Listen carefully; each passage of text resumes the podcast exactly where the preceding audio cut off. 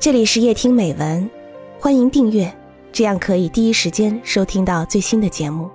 每晚九点，与你相伴。是什么令我们无限神伤？作者：祝易经。正如马克思喜欢的格言所说：“凡是人类所有的东西，对我都不陌生。”用这种态度看待《动物庄园》，就会明白为什么这样一部小说，在历经半个多世纪风雨沧桑之后，仍然能无端拨动我们的心弦。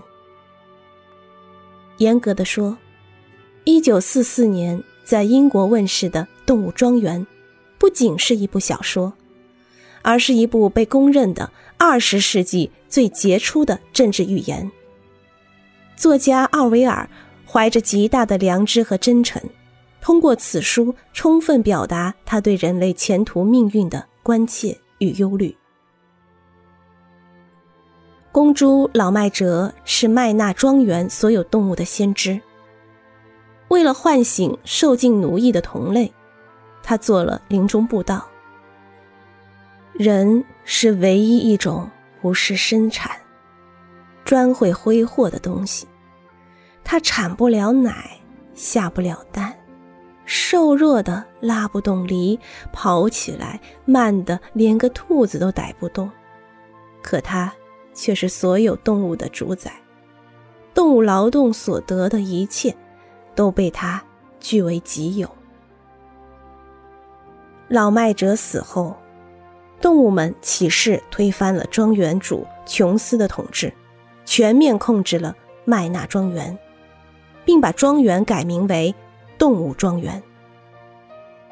以公猪拿破仑·斯诺袍为首的动物领袖们制定了作为最高纲领的七戒：一、凡靠两条腿行走者皆为仇敌；二、凡靠四肢行走者或者长翅膀者皆为亲友；三、任何动物不得着衣；四。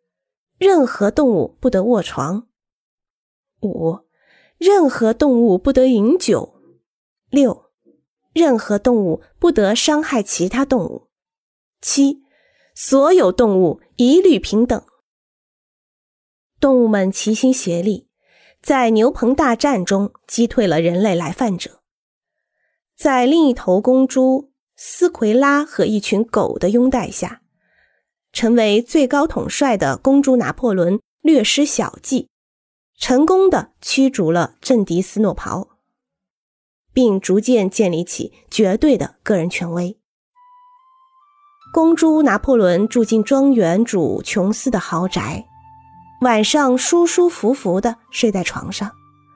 于是七戒的第四条变成了：任何动物不得卧床铺盖被褥。他无情地处决了挑战、怀疑自己权威的山羊、鸡鸭，于是七戒的第六条变成：任何动物不得无缘无故地伤害其他动物。他动用储备的大麦酿制啤酒供自己享用，于是七戒的第五条变成了：任何动物不得饮酒过度。他每天要消费大量的精力，用来处理所谓的文件、报告和会议记录之类。理论家斯奎拉说：“这是为了庄园的幸福所做的最重要的工作。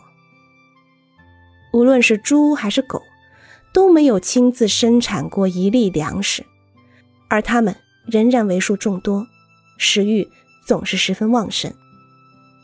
牛奶。”则成了猪仔们的专用营养品。拿破仑夫人则穿上了前庄园主琼斯夫人的绸缎裙子。由于决策失误和管理不善，再加上无休无止的政治恐怖，动物庄园发生了严重的饥荒。其他动物普遍都在挨饿，睡的是草垫，喝的是池塘里的水。干的是田里的活，冬天被寒风所困，夏天为苍蝇滋扰。先知老麦哲描绘过的那种理想社会，那种带电灯和冷热水的窝棚，那种每周三天工作制，如今不再谈论了。拿破仑早就斥责说，这些想法是与动物主义的精神背道而驰的。他说，最纯粹的幸福在于工作勤奋和生活简朴。鸡蛋被猪们拿去卖了，为的是从人类手里换回必要的粮食。而备受尊敬的劳动模范公马袍克瑟，在劳动中受伤后，竟被拿破仑偷偷的卖给了人类屠宰场。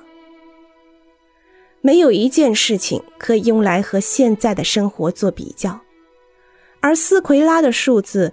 总是千篇一律的表明，所有的事正在变得越来越好。如果有谁还有抱怨，当斯奎拉逼问一句：“难道你们希望回到人类统治下的水深火热的日子吗？”所有的动物便都不寒而栗。直到有一天，公猪拿破仑斯奎拉学会了像人类一样。用两条腿走路，动物领袖们成了其他动物利益的对立者。斯奎拉把七戒中最重要的第七条变成了：所有动物一律平等，但有些动物更加平等。拿破仑与邻近的六个庄园主全面修好，双方在欢宴上达成一致。动物庄园的领袖们。有下层动物在作对，人类庄园也有其下层阶级。其他动物发现了这个密谋，他们眼睁睁地从猪看到人，又从人看到猪，再从猪看到人，但他们已分不出谁是猪，谁是人了。